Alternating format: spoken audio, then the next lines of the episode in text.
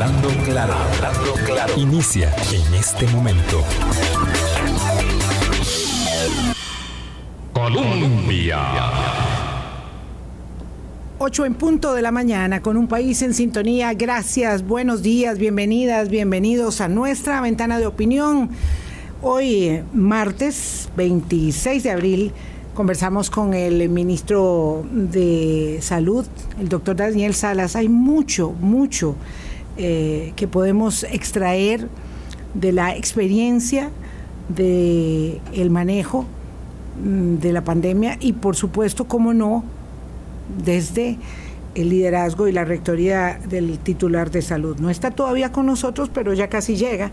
Entonces, eh, los invito a que nos acompañen en este, en este programa que para nosotros eh, reviste un significado especial porque a lo largo de todo este tiempo, cuando nos, nos comprometimos con convicción, y eso lo digo como, como emisora, no solamente como espacio eh, de, opinión particular eh, aquí en nuestra casa, como emisora, nos comprometimos eh, en este empeño, en este empeño del país.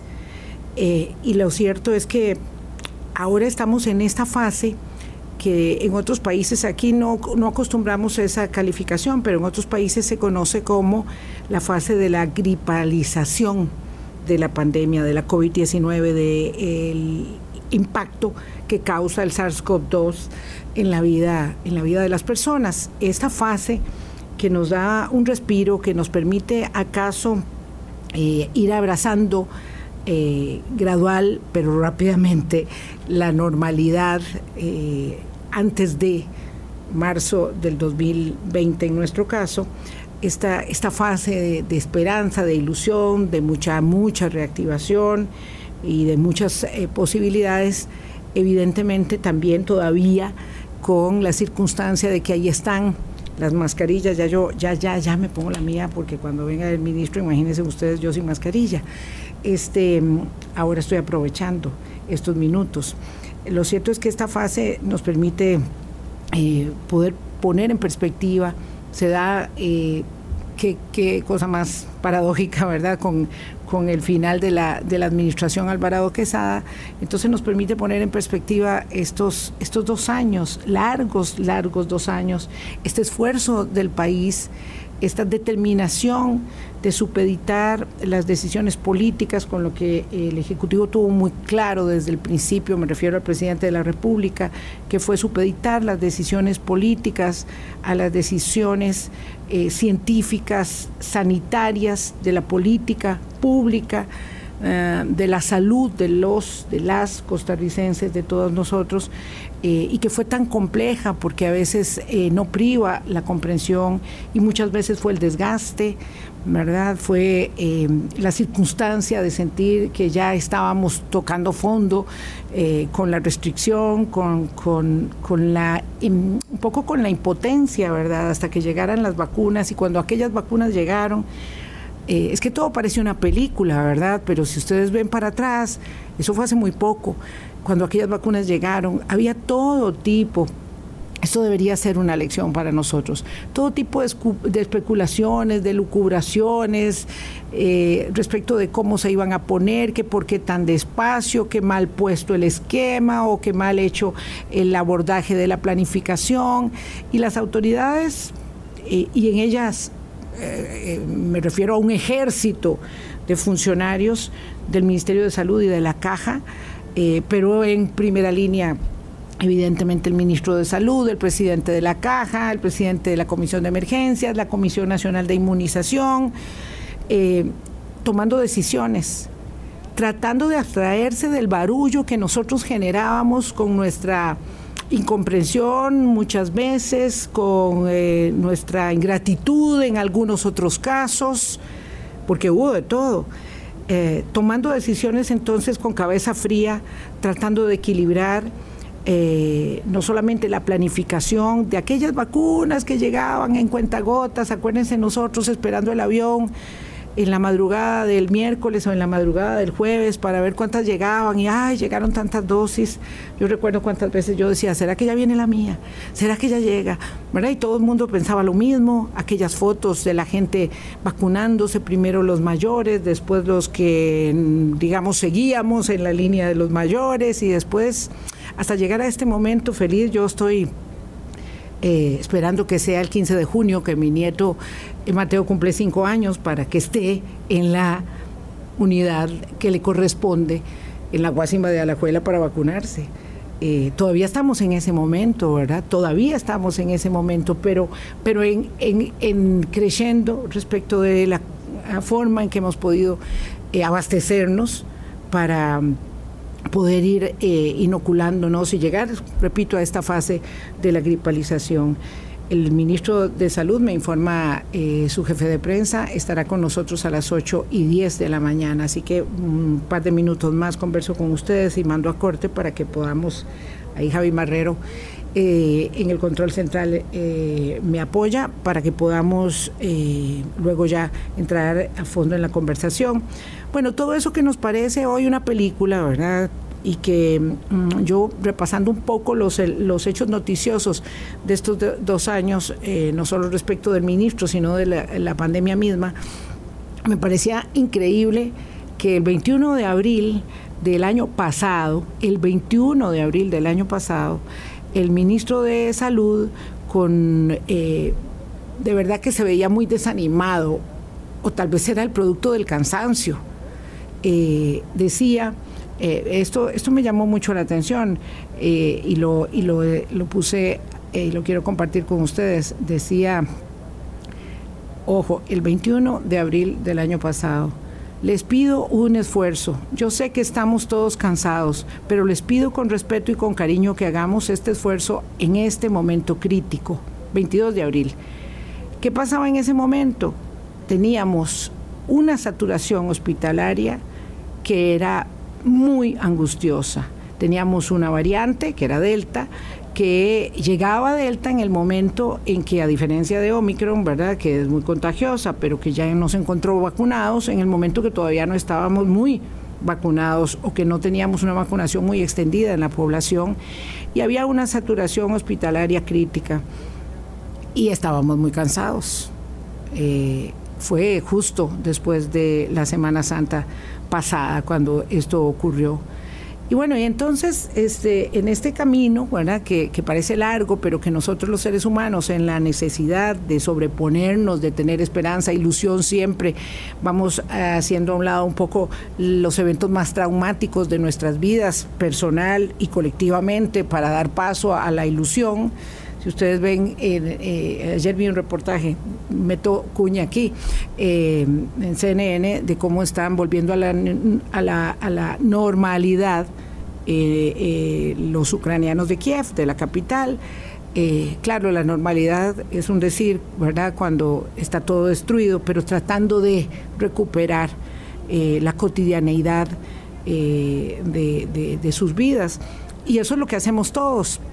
Entonces ahora que nos parece que esta circunstancia está lejana y que realmente no lo es porque eh, ocurrió hace, hace nada, eh, es un buen momento para que reflexionemos sobre todo, mm, y, yo sé que el ministro no va a entrar mucho en esos detalles, porque, porque es un poco su temperamento, eh, y no se trata de estar, eh, digamos, puyando sobre las heridas, sobre todo porque hubo mucha, muchos momentos de incomprensión que fueron alentados por actores que son determinantes en la sociedad, que son los que tienen voz, o, o periodistas como nosotros, o políticos, me refiero a diputados o a exdiputados o a cámaras empresariales, todo ello fue este, parte de la lección que tenemos, que tenemos que aprender. El ministro ya está llegando, entonces yo voy a hacer, como les dije, la primera pausa para que se acomode y respire, porque venía corriendo, y eh, venimos para conversar con el doctor Daniel Salas. En la Semana Nacional de la Inmunización de las Américas, qué mm, coincidencia más feliz. Además, cuando ya se reunió con su sucesora y a tres días de dejar el cargo. Ya volvemos. Hablando claro Colombia. Con un país en sintonía 812. Yo sé que ya no querían escucharme más. Eh, doctor Daniel Salas, qué gusto recibirlo. Eh, bueno, por última vez en Hablando Claro, en la Semana Nacional de Inmunización y en la última semana de trabajo como titular de salud del país. Buenos días. Muchas gracias, doña Milma. Espero que sea la última vez como ministro. Ah, sí, no, pero claro que como funcionario de la Organización Panamericana de la Salud, espero que podamos tener alguna conexión ahí en Washington algún día. Claro que sí. Doctor, ¿qué tal? ¿Siente como que se va quitando la catedral de las espaldas o algo así? ha sido algo titánico, ¿verdad? Porque no, no, no, no espera jamás algo así como enfrentar una pandemia. En realidad uno sabía que habían retos importantes y a mí me hubiera encantado no haber tenido la pandemia para también avanzar en algunos otros, pero se vino la pandemia, esa fue mi, realidad como ministro y, y claro que al final uno siente pues alguna nostalgia de dejar el puesto porque uno dice, bueno, qué lindo haber hecho otras cosas, ¿verdad? Que quedan ahí en el tintero, pero pero también uno dice, bueno, se va uno satisfecho, o sea, el equipo ha hecho un esfuerzo enorme, muy a conciencia, muy responsable. Yo creo que es tiempo, es tiempo ya de, y como yo siempre lo he dicho, yo creo también en el relevo en liderazgos, en nuevas visiones, y que ahí, ahí, se vaya. Así es como funciona nuestro sistema, y así es como ha funcionado siempre, ¿verdad? Con el relevo de liderazgos. Sí, yo también creo mucho en renuevo de liderazgos, pero hay gente que está tan bien en el liderazgo que puede repetir sin duda alguna. Vamos a ver, eh, para el contexto de todos, ¿verdad? el doctor Daniel Salas deja el ministerio, pues este viernes se va unos días antes eh, y va a dirigir eh, la unidad de inmunización familiar de la Organización Panamericana de la Salud, que es el brazo armado de la Organización Mundial de la Salud en el continente y, que tiene sede en Washington. Em, este es este es el momento maduro, adecuado, esperado.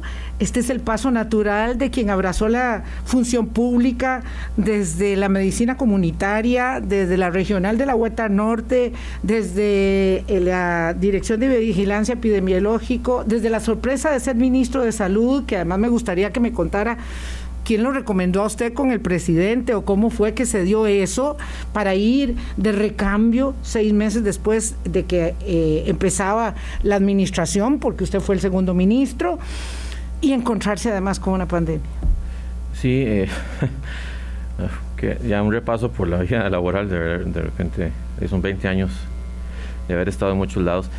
Yo, sí, la, la OPS, Organización Panamericana de la Salud, en realidad somos todos. O sea, si, si, no, si los países no la conformaran, no existe. Porque al final de cuentas, el cuerpo directivo de la OPS somos los ministros de salud, somos los países. Entonces, en realidad, yo voy a trabajar con la secretaría, con la que organiza, ¿verdad? Y, hace que los mandatos de los ministros se cumplan. Y entonces, claro que sí, es, es emocionante pues ir allá, lo haré de, como siempre, con todo el compromiso, ¿verdad? con todo el esfuerzo hay una gran responsabilidad de llevar salud y mejorar la salud de los pueblos en las Américas, en el tema de vacunas, que ha sido un tema que le ha cambiado verdaderamente eh, la perspectiva al mundo, de los descubrimientos más importantes eh, en, este, en el siglo pasado, ¿verdad? Que, que, se masificó. Bueno, ya se había hecho un poco antes, pero en realidad la masificación llevó a que tuviéramos eh, erradicaciones o eliminaciones de transmisiones de enfermedades. Y es que eso es lo que la gente a veces no recuerda. Y mucha gente ni siquiera lo vio no hay, no hay una claridad de, por ejemplo, la gente que no vivió la viruela, ¿verdad? que mm. mataba muchísima gente, pero es que mucho más que el COVID, muchísimo más. O el polio, que dejaba muchas personas con secuelas permanentes, ¿verdad? Y, o el síndrome de viruela congénita, que nacían niños, ¿verdad? Con malformaciones congénitas con mucha frecuencia. Son cosas que ya no las vivimos en nuestro medio pero que si nos descuidamos pueden volver, porque no, o sea, al menos la viruela ya sí se erradicó, pero el polio, el síndrome de la rubiola como tal, el mismo sarampión, ¿verdad? Que veíamos variantes importantes y también afectaciones importantes. De, eh, no es que están eliminados del mundo, todavía están en algunos países e incluso recordemos en Europa, hace unos siete años atrás, aproximadamente 120 niños murieron por sarampión en un brote importante porque las coberturas de los países en Europa estaban bajas en, general. Entonces tenemos siempre que cuidar mucho porque tener brotes, tener epidemias por esas enfermedades o por otras que pueden venir, eh, yo creo que eso tiene que hacernos pensar no solamente en nuestra salud, sino en el sostén de la sociedad, en el bienestar, en que la, en que la gente pueda trabajar, que no esté enferma, que no esté cuidando a sus niños, que no estén en un hospital, que, que los niños puedan ir a estudiar, que tengamos posibilidad de recrearnos. O sea, las vacunas, de verdad, lo que le han ahorrado al mundo en términos de producción, no solamente en salud, ha sido enorme. Lo que pasa es que esas cosas, generalmente, como que las damos por un hecho, como que, ves, ah, sí, Costa Rica tiene buenas coberturas. Cuando tuvimos ese asunto de los casos de sarampión en Europa, aquí llegaron unos, unos niños, una familia de Europa. Y al final, el cerco que tenemos en Costa Rica de tan buena vacunación hizo que la no pudiera penetrar. Pero toda la familia contagiada. Y la familia contagiada. Y algunos, eh, creo que extranjeros que estaban radicados aquí, que no se habían vacunado, también, se contagiaron. Pero el cerco que tenemos acá hizo que no trascendiera. Pero tenemos también que cuidar la parte de la homogeneidad en las coberturas. Aquí en Costa Rica pues hay zonas también que tienen un poco menos de cobertura, tenemos que estar vigilando a ver cómo podemos aumentar esas coberturas. Pero es una misión y a veces uno eh, muy favorecido en Costa Rica tener un sistema de salud como el que tenemos, no lo valoramos muchas veces, pero esto que tenemos no se repite en muchos países de América y eso es parte de, ¿verdad? Del reto. Del reto, de ver cómo fortalecemos la atención primaria en salud, cómo fortalecemos los programas ampliados de inmunización, cómo hacemos que las coberturas empiecen a elevar después del COVID por todo lo que ha sido el ausentismo en los servicios de salud, el ausentismo escolar, que también aquí hacemos una amalgama en el programa escolar de, de, inmunización de inmunizaciones, también eso ha, permitido, o más bien lamentablemente ha hecho que las coberturas hayan disminuido. Y eso ha ocurrido en todos los países. Fíjense que el doctor Daniel Salas no puede evitar hablar de su tema, eh, de su tema, de su tema de pasión. Eh, pero claro, nosotros también queríamos hablar de, su, de él, de, de, de esa carrera, de ese médico comunitario en Aguasarcas eh, y ahora en Washington. Es decir, Em, me brinqué algo porque fue un, tiempo viceministro. ¿verdad? Este, o director de vigilancia con la doctora María Luisa Ávila, director de vigilancia epidemiológica. Fui asesor de la doctora Ávila. asesor. Cuando la doctora Ávila llegó, yo era coordinador del programa de inmunizaciones en el Ministerio de Salud. También era secretario de la Comisión Nacional de Vacunación y era encargado de la vigilancia nacional de enfermedades inmunoprevenibles en el Ministerio de Salud. Además, me tocó preparar al país para la pandemia de influenza. Eh, Exacto. Con, en, ese, mismo momento yo hacía todos esos roles. Sí. Y después la doctora Ávila me llevó como asesor. Y, ¿verdad? y ya después ahí pues seguí en la carrera y ya fui director de Mercadotecnia de la Salud en algún momento. Fui subdirector nacional de Cincinnati Después pasé a coordinar la vigilancia de enfermedades crónicas, enfermedades no transmisibles en la Dirección de Vigilancia de la Salud. De ahí pasé a ser director de Vigilancia de la Salud, después ministro. Y pues ahora también estaré por allá ayudando en las Américas en esta misión tan importante. don Daniel, eh, un médico, yo se lo pregunté esto hace algún tiempo, un médico por supuesto hace mucha carrera Em, en la medicina privada, bueno, hace mucho dinero, digo, generalmente en la medicina privada. Em, en su caso, usted hizo carrera en el servicio público siempre. Sí. Es decir, a mí me parece que el, el, paso natural, este que se da ahora, que por supuesto es un reconocimiento a la tarea que el país ha hecho bajo su liderazgo, ese es el camino. Eh, pero ¿por qué siempre tuvo claro el servicio público y no, y no el ejercicio privado?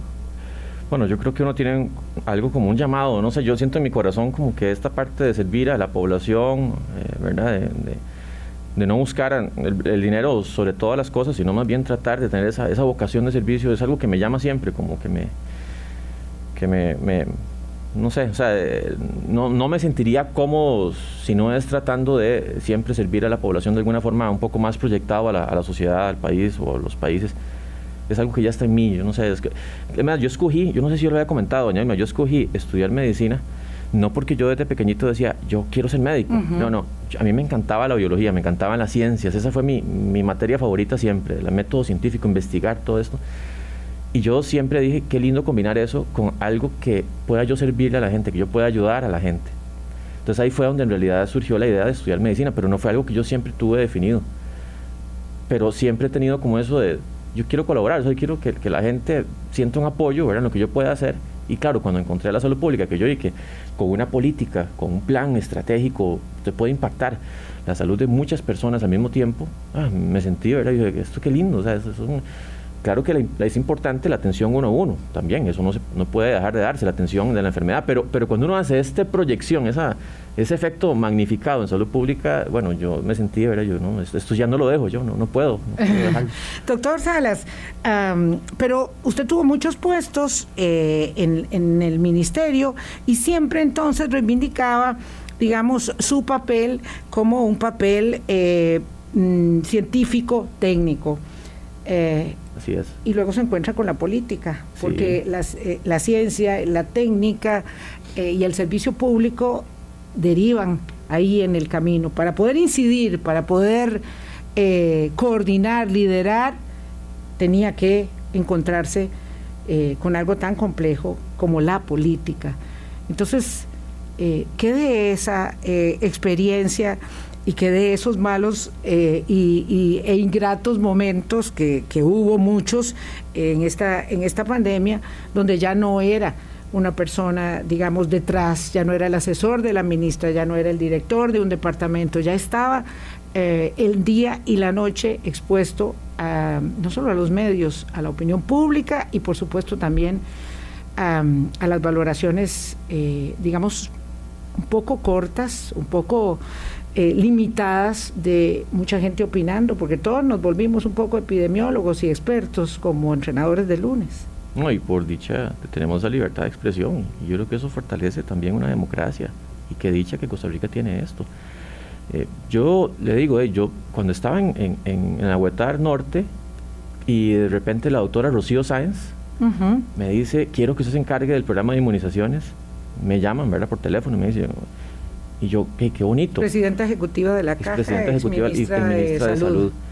Y entonces yo estuve un poco cerca de ella, ya empecé como a, apreciar algunos aspectos políticos de la gestión pública, ¿verdad? Después me toca con María Luisa Ávila y ella también, pues obviamente estuve cerca como asesor, todo eso, entonces también yo Esa fue la primera vez que yo tuve un, una, digamos, conocimiento y escuché sus declaraciones. A ver. Y, entonces allá también empiezo yo a apreciar aspectos importantes ¿verdad? de la gestión pública combinado con política eh, más de cerca. Y después también con el doctor York. Fernando, yo me acuerdo que tuvimos eh, la, un pico muy fuerte, una epidemia muy fuerte de influenza. que estaba aumentando la mortalidad y trabajamos muy, muy ¿verdad? de la mano. Entonces, todo eso, pues no es, no es lo mismo jamás sentarse en la silla de ministro que estar cerca, pero eso le va ayudando a uno también a entender la complejidad, a entender la dimensionalidad en las decisiones, cómo ponderar también, ¿verdad? Porque al final, claro que uno como técnico siempre va a favorecer la parte técnica, pero cuando uno se mueve en la parte política tiene que dimensionar también esa, esa área. Y eso creo que se va aprendiendo. Con el tiempo uno va teniendo un poco más de noción y claro, pues al final ya me tocó sentarme propiamente, pero de ya con bastantes años de experiencia en, en, salud pública, en el Ministerio de Salud, conociéndolo muy bien, eso es importante de entender la rectoría, ¿verdad? Que yo creo que eso es algo que, que, le permite a uno, pues con más confianza, ejercer y saber hasta dónde puede llegar, hasta dónde no. Pero, pero yo creo que ya tenía un conocimiento previo, obviamente, de lo que es la parte política por esos acercamientos que había tenido. ¿Y qué fue lo más difícil de todo en el manejo de la pandemia eh, desde el punto de vista, digamos, de las tensiones propias, Em, que se producen a lo interno de un equipo de trabajo para tomar decisiones. Había evidente, ¿verdad?, desde afuera una gran tensión entre las decisiones de restricción, las necesidades de la reactivación.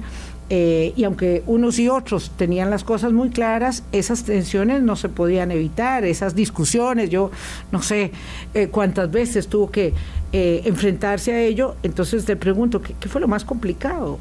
Yo creo que lo más complicado, y, no era por las presiones de los sectores, era porque uno sabía internamente lo que significaba, era cuando había que hacer cierres, cuando había que hacer restricciones mayores, porque uno sabía que al final estaban poniendo la posibilidad de salvar muchas vidas, pero que también habían consecuencias importantes sobre el acceso a trabajo de ciertas personas y eso nunca, nunca me fue indiferente, nunca le fue indiferente al equipo. Yo sé que mucha gente dice, es que, es que esas decisiones, de, claro, ayudaron a que la economía se viniera abajo, pero eso ocurrió en el mundo. Y es que era al final que es, justamente se estaba tratando de salvar la mayor cantidad de vidas. Me quedo al final, yo creo que vamos como 8 millones de personas que han fallecido más y pudieron haber sido muchísimas más.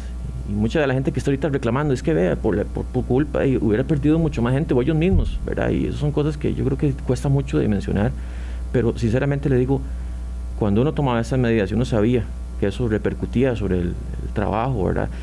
También habíamos dicho muchas veces, Vilma, si hubiera habido una situación completamente fuera de control, en algún momento estuvimos cerca, ¿verdad? Cuando ya la gente empieza a morirse en las casas, que eso lo tuvo Italia, lo tuvo España, ¿verdad? En su momento. Ecuador. Ecuador ya la gente no quiere ni hacer actividad comercial, la gente lo que quiere es quedarse guardada, porque imagínense que no hay campo en los hospitales y la gente empieza a morirse en las casas. O sea, si yo sé que yo voy a, hacer a, salir de mi casa, ya el riesgo está súper incrementado en un momento que no teníamos casi camas UCI, que no había vacuna, que los protocolos estaban empezando a, implementarse, a empezando a conocer el virus. Esas son cosas que también a veces no se sopesan, ¿verdad? O sea, que, la misma economía hubiera, se, hubiera auto, autocompungido por un asunto propio de protección, de, de supervivencia, ¿verdad? En ese momento. Claro que al final de pues, las vacunas, eh, implementación de protocolos, la gente se empoderó más de lo que podía hacer, el uso de mascarillas, ¿verdad? Ya regular, el lavado de manos, ya todo el mundo lo ejecutaba, ni qué decirte de también este, de los momentos epidemiológicos que también fueron variando, y porque también eso fue importante, eso y permite ya una mayor apertura como la tenemos en este momento.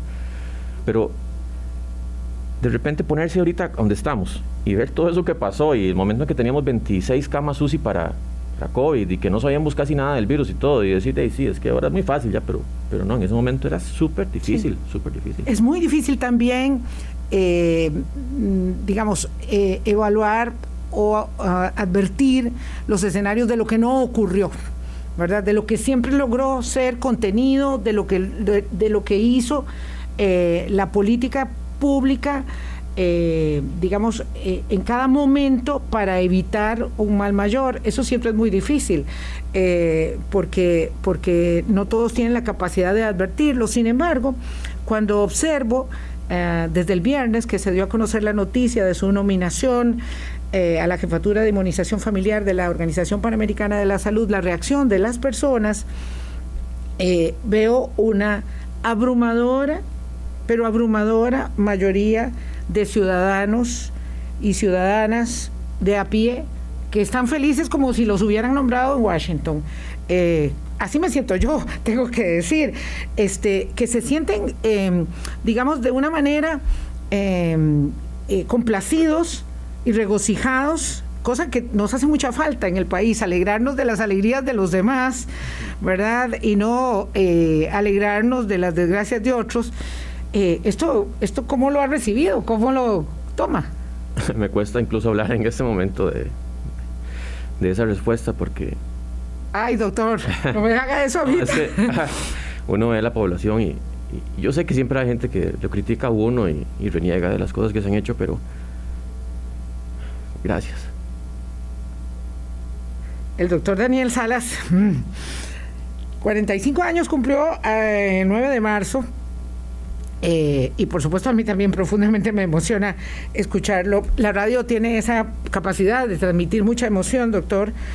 Eh, las personas están felices. La cantidad de los comentarios que tenemos y que recibimos desde anoche y ahora también señalan que hay un enorme reconocimiento. Ese reconocimiento puede paliar eh, todo el, dolor que trajo para usted también la pandemia, toda la la sensación a veces de impotencia. Yo decía que el 22 de abril del año pasado usted estaba eh, como agobiado, diciendo que quería un esfuerzo más. Estaba leyendo una declaración suya en una conferencia de prensa que quería eh, un esfuerzo más. Les pido con respeto y cariño y a muchos de mis amigos y mucha gente que puso muy em, en uso ocupo ocupo que me ayuden, ocupo que me ayuden, que ocupo que den un, un paso más adelante. Que reaccionen, creo que fue lo que dijo. Ocupo que, reaccionen. Hubo un momento, hubo un momento de mucha, de mucha impotencia, doctor, de mucha frustración. Sí, yo, yo quería que toda la sociedad se pusiera las pilas porque era un momento muy difícil y lo hemos visto ya a través del tiempo.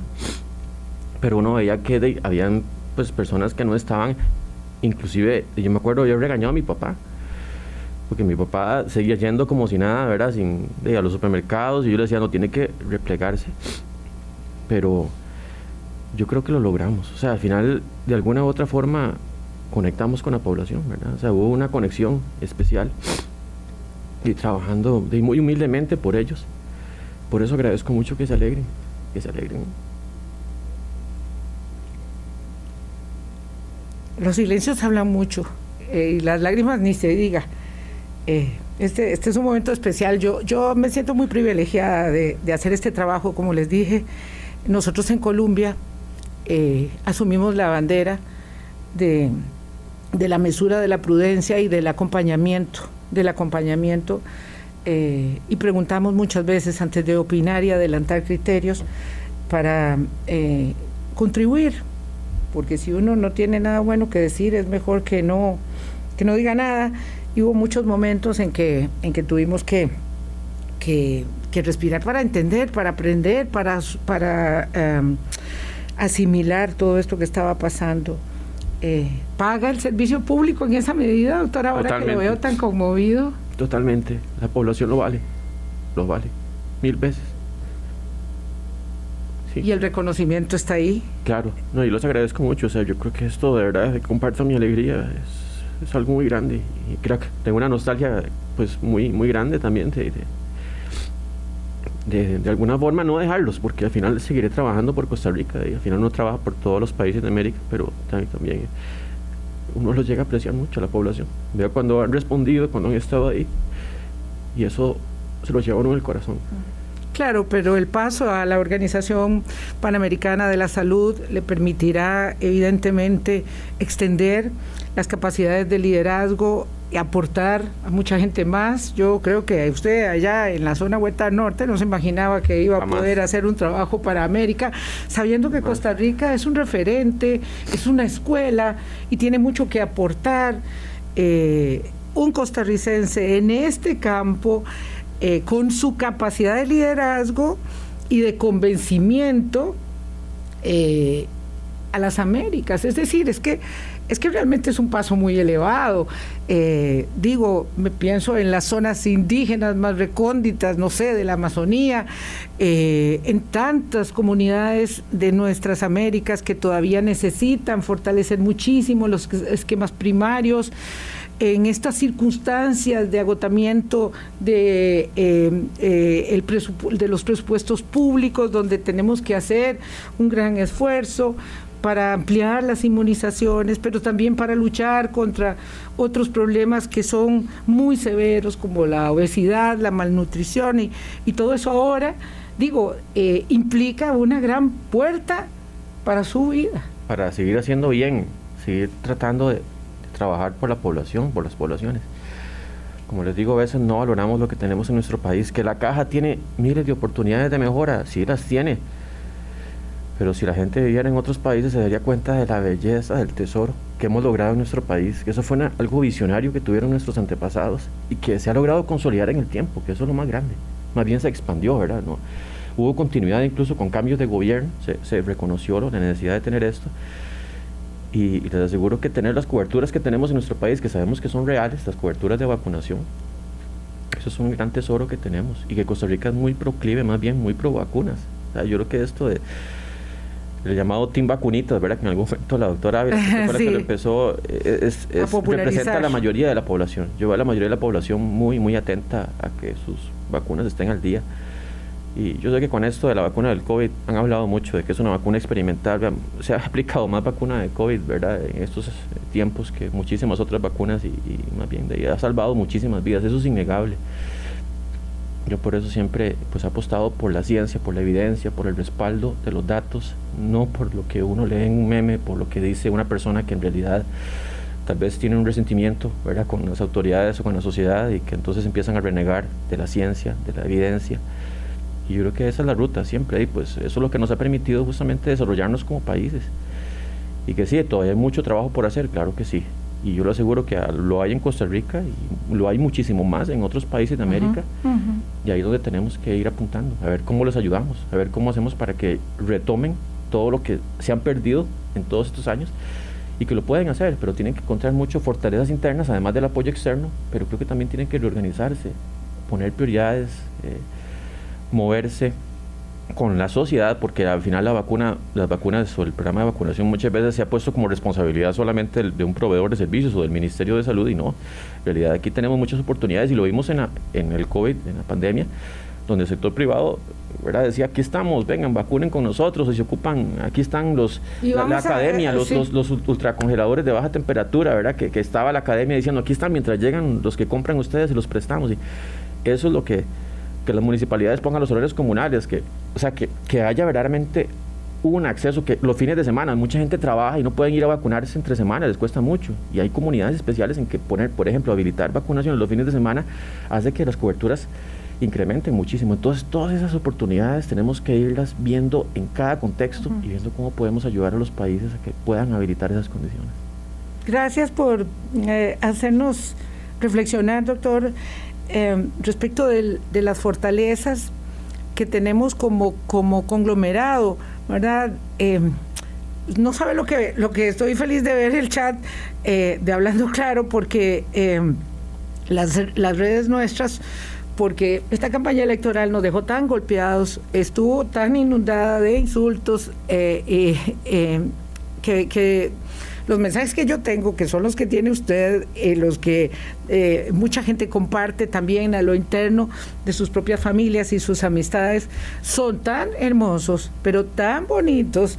Este, hay tantas caras de alegría, de corazones, tantas gratitudes externadas que me ha limpiado las redes sociales por completo y me ha dado una, una nueva este, perspectiva en este momento. Voy a hacer una pausa. Hay muchas cosas que quiero preguntarle más al doctor Daniel Salas, que espero que pueda, no sé, si un traguito de café, debe estar medio frío, este, eh, y si no le servimos otro, ya volvemos con el ministro de Salud, Daniel Salas. Hablando claro. Colombia con un país en sintonía. Son las 8.40. Daniel Salas dejará su cargo de ministro el próximo viernes. Eh, doctor, ¿qué significa en el plano personal? Eh, porque ya lo hablamos en el plano profesional, ¿verdad? ir a esa consolidación, a esa etapa en la Organización Panamericana de la Salud y ahora en el plano personal, en una entrevista que le leía a la colega Fernanda Matarrita, que le hizo hace dos años, usted decía que cuando le aceptó el puesto al presidente le había dicho, sí, pero yo tengo que cuidar mi espacio familiar. Ah, yo no sé dónde le quedó el espacio familiar en algunos momentos de la pandemia con su hija y su esposa, eh, pero por ello le pregunto, eh, ¿qué significa en el plano eh, personal irse a vivir a Washington con su familia? Es una nueva experiencia, yo creo que vamos con todas las ganas de que las cosas salgan bien, obviamente y nunca va a ser fácil, pues, de todo dejar el terruño e irse para otro lugar, pero, pero lo estamos tratando de hacer bien y con todas las expectativas de que, al menos en el nivel laboral, yo sé que también va a significar sacrificios, ¿verdad? Porque en algún momento tendré que viajar a varios países para ver las condiciones, ¿verdad? De, diferentes países y las reuniones que haya que hacer, pero, pero siempre yo voy a maximizar a, a mi familia, ¿verdad? Porque para ellos son mi tesoro y, y tengo que cuidarlos mucho. ¿Y cuánto lo sostuvieron en este tiempo? Muchísimo, muchísimo. Ha sido yo siempre lo menciono en todas las entrevistas cuando me dicen, ¿de dónde agarró usted fuerzas? Claro que de mi familia, especialmente de mi hija, mi esposa, pero, pero también de la familia. Y eso ha sido el, principal factor, obviamente, de los compañeros, de los amigos, de, la población, de, ¿no? de tan lindos que, que son. Ha agarrado muchísimas fuerzas. Todos esos niños que me mandaban los, dibujos y todo. Yo creo que es, es parte de, de, cómo uno se recarga, ¿verdad? De energías y de fuerzas para afrontar algo tan difícil es fácil lidiar con el reconocimiento público para alguien que se eh, declaraba tímido y con, eh, digamos, dificultad para hacer presentaciones públicas cuando estaba chico. Sí, yo me acuerdo en la universidad que yo prefería hacer las presentaciones de PowerPoint y, que alguien... más expusiera, porque yo en eso no me gustaba eh, hablar en público, pero es algo que uno de alguna forma aprende a lidiar, no termina de aprender. Eh, eso no es algo que uno, porque como le digo, uno no es que lo ha buscado, uno no es que ha sido algo de que, que uno dice, yo quiero el micrófono para hablar. al final uno, lo toma porque es una responsabilidad que tiene. Claro, porque no se puede eh, renunciar, no se puede dar el lujo en el servicio público de renunciar al carisma, al, al liderazgo eh, porque es parte de la tarea que hay que hacer. Así es, así es. Yo creo que eso es parte de la responsabilidad que uno tiene que asumir con todas las ganas y, y así lo haremos también allá en, OPS, ¿verdad? Con todas las ganas. Hay una responsabilidad enorme de impactar la salud de los países, pero también de seguir posicionando a Costa Rica. Porque hay, que hacer un buen papel. eso no es solamente de que, ay, sí, ya lo nombraron y no, es, es trabajar duro Esa preocupación no tenemos los costarricenses, doctor Salas, con usted eh, liderando el programa de inmunización familiar de la Organización Panamericana de la Salud, eh, que sin duda ha considerado las habilidades blandas tanto como las capacidades técnico-profesionales para poder hacer una escogencia en la que no dudo yo debe haber habido otros muy buenos candidatos. Ah, sí, fue un concurso largo, muchas eh, presentaciones, presentar ensayos, este, entrevistas. entrevistas, valoración de las capacidades de razonamiento lógico, razonamiento verbal, de, aptitudes laborales, ¿verdad? De, todo hubo, o sea, es un proceso largo, no es así, no, no más que le dicen a uno, ahí está, ¿verdad? Y siéntese, no, no. No tengo ninguna duda. Sí, sí, esto nos dijeron, mire, qué, qué bien, vamos a darle un reconocimiento a este, a este buen funcionario. No, es parte de todo, de todo lo que, de todo lo que eh, ah, digamos, el paquete conlleva. Ah, una tarea pendiente, señor ministro, que le haya quedado, que usted dice, a mí me hubiera gustado, si no me hubiera tropezado con una pandemia global, haber hecho esto en el Ministerio de Salud. Me hubiera gustado mucho abordar cómo podemos replantear, y la OPS trabajó también en ese tema, la atención primaria en salud, que es esa forma de que la, llevarla, eh, cómo podemos actuar sobre los determinantes de la salud, con promoción de la salud en el medio comunitario. Porque yo lo voy a contar, cuando el, Ministerio de Salud tenía eh, las unidades sanitarias y se pasó a la caja en lo que fueron los EVAIS, esa conducción de producción social de la salud, la caja no le corresponde. La caja es un proveedor de servicios y claro que tiene que colaborar en la promoción de la salud, pero no es el ente que tiene que liderar la promoción de la salud. La atención primaria no es lo mismo que el primer nivel de atención. Mucha gente piensa que un EVAIS es atención primaria y no. eso no es. No, no, la atención, primaria, va a la casa. ¿Cómo usted hace que usted va a la municipalidad? Ahí usted encuentra salud, usted encuentra ahí oportunidades de decir, mira, yo tengo si me siento decaído, entonces usted encuentra ahí oportunidades de, ver cuáles grupos de apoyo hay a nivel comunitario. Usted va a, un partido de no sé qué, ah, mira, están organizando ahí una campaña de vacunación, entonces eh, usted va a tal otro lado, usted se queda en la casa y ahí llegan, y, y no es solamente la parte de cómo le dan vacunación o cómo le brindan de alguna forma atención, es cómo vivir mejor tiene que respirar, usted tiene que ir en toda la comunidad y usted encuentra oportunidades de cómo vivir mejor, cómo tener bienestar. Esa es la atención primaria en salud. Cómo usted, usted agarra a la empresa privada y le dice, que esto le beneficia. Usted tiene una población más sana en su comunidad, ¿cómo no le va a beneficiar usted también? Usted tiene un entorno más limpio, más seguro, ¿cómo no le va a beneficiar también usted?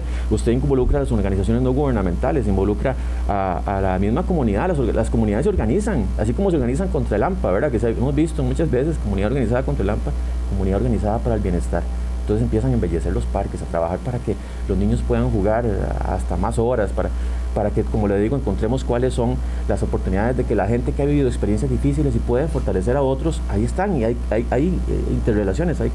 Eso a nivel metropolitano ha costado más, ¿verdad? Porque como que eso tal vez a nivel rural se siente un poquito más pero sí hay que trabajarlo. Doña Vilma, creo que esto de la atención primaria en salud hay que fortalecerlo, hay que abordarlo, hay que replantearlo como país y tenemos que lograr que no solamente se deje esa responsabilidad en, los EBAIS, yo sé que el Ministerio de Salud, claro, que las áreas rectoras lideran muchas veces agendas sanitarias de trabajo, ¿verdad?, en la comunidad y que tratan justamente de impactar esto, pero tenemos que llamar las cosas como son. Atención primaria en salud es eso y creo que en este momento se ha dejado, eh, ¿verdad? En ese, como en esa nebulosa. Entonces eso me hubiera gustado haberlo trabajado y como de la mano con la promoción de la salud y esa articulación mucho más efectiva. Tiene una enorme implicación porque refiere no solamente a la salud física, sino a la salud emocional, a la salud espiritual, al restablecimiento del tejido social.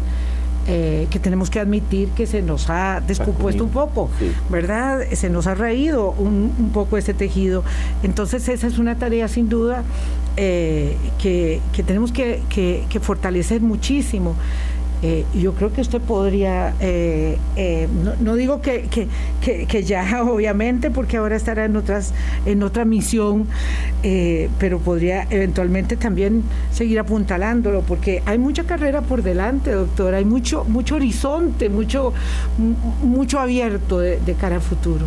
Bueno, yo no, no digo, yo nunca puedo decir de esta agua no beberé, pero en mi plan de vida yo creo que no está eh, ser presidente, yo lo he dicho anteriormente y por eso le digo, está, no está dentro de mi plan de vida, pero, pero yo soy feliz, de verdad feliz, desarrollando mis conocimientos técnicos, como usted decía, fortaleciéndolo con la aplicación de mis actitudes blandas y trabajando por la salud pública y la epidemiología. Eso es lo que a mí me, de verdad que yo cuando estoy en eso, yo me transformo, o sea, como que siento que viajo y que estoy como en, mi mundo, ¿verdad? Y, de repente se me ocurren ideas y, empiezan a surgir, ¿verdad? Como muchas, eh, muchas ideas que yo creo que se pueden implementar y es parte de también. A mí me gusta ser innovador, me gusta romper el status quo. O sea, mucha gente llega y dice, Ay, hay que seguir con lo que está para no complicarse mucho. No, no, si uno quiere mejorar, las condiciones de la, de la gente, hay que romper el status quo. Y uno tiene que pelear con la zona de confort que uno mismo, este, digamos, acomoda en el sillón. Eso, eso no yo guarde. Uno, yo tengo 20 años de trabajar en salud pública y, créanme que todavía estoy como el primer día en ese sentido, que yo siempre veo los retos y digo, no, no, ¿qué es esto? O sea, si hay que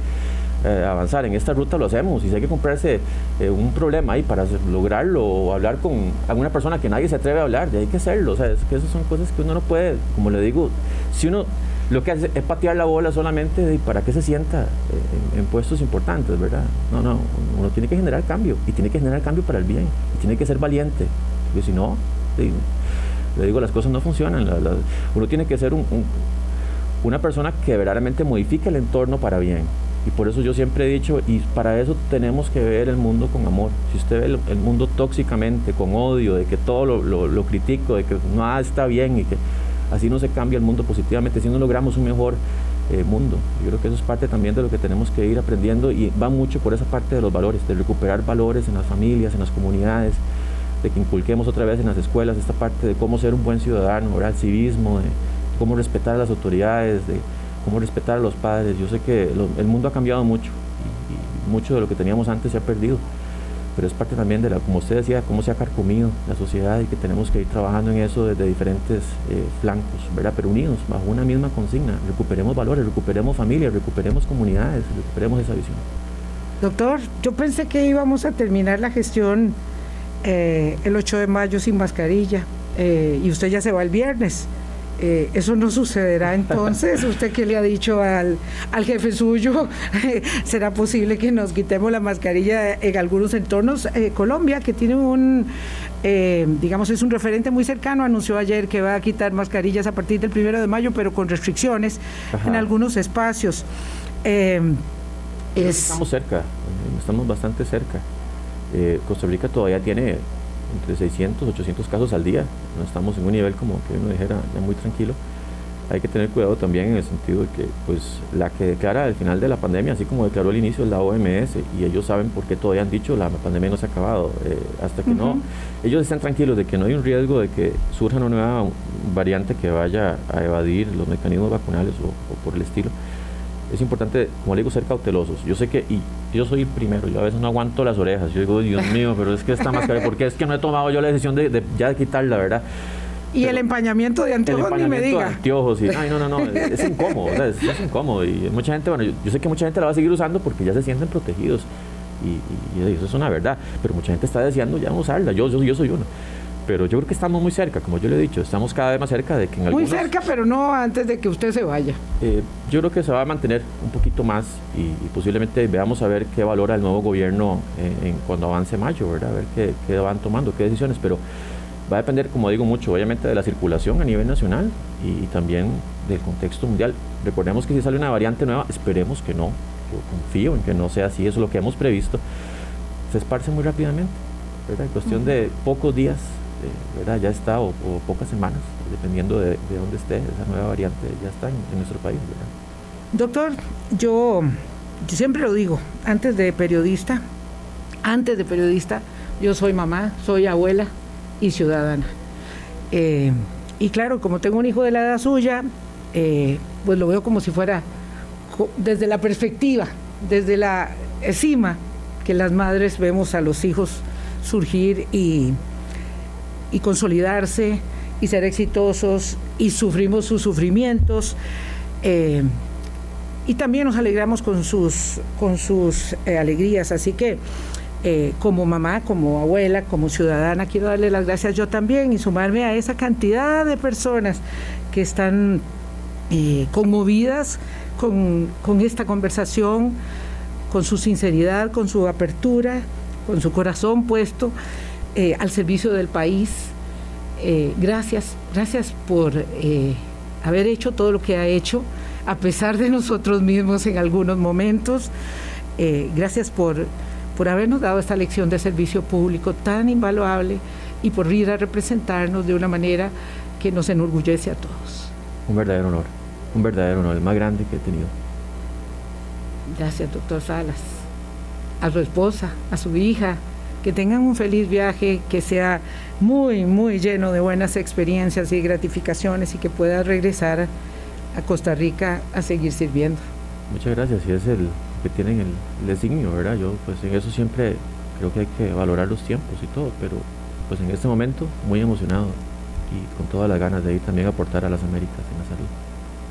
Gracias. Eh, uh, una referencia, se me olvidó pedirle. Eh, eh, el trabajo con, con, el presidente de la República, nunca entendí cómo llegó ahí, pero solo quería una referencia. ¿Esa, ¿Esa es una parte que usted tenía presupuestada en algún momento? No, yo nunca o sea, yo lo que siempre dije, si en algún momento me llega la oportunidad de sentarme en la silla de ministro, va a ser con un presidente que verdaderamente apoye las decisiones técnicas y que sabe que si es lo correcto para proteger la salud de la población, lo va a apoyar. Y lo tuve 100% con don Carlos Alvarado. Y lo sentí desde el momento en que él me entrevistó para ser ministro. Entonces, yo creo que en eso, check. O sea, lo pude decir. Qué lindo. Tuve un presidente que apoyó las decisiones técnicas. Un buen jefe. Un buen jefe. Qué dicha que aproveche estos últimos segundos. Gracias, doctor Salas. Buen viaje, de verdad. Buen viaje con todas las buenas vibras de un país que le acompaña y le reconoce. Que tenga buen día. Muchas gracias. Gracias a ustedes. Hasta mañana. Chao. Hablando claro, hablando claro.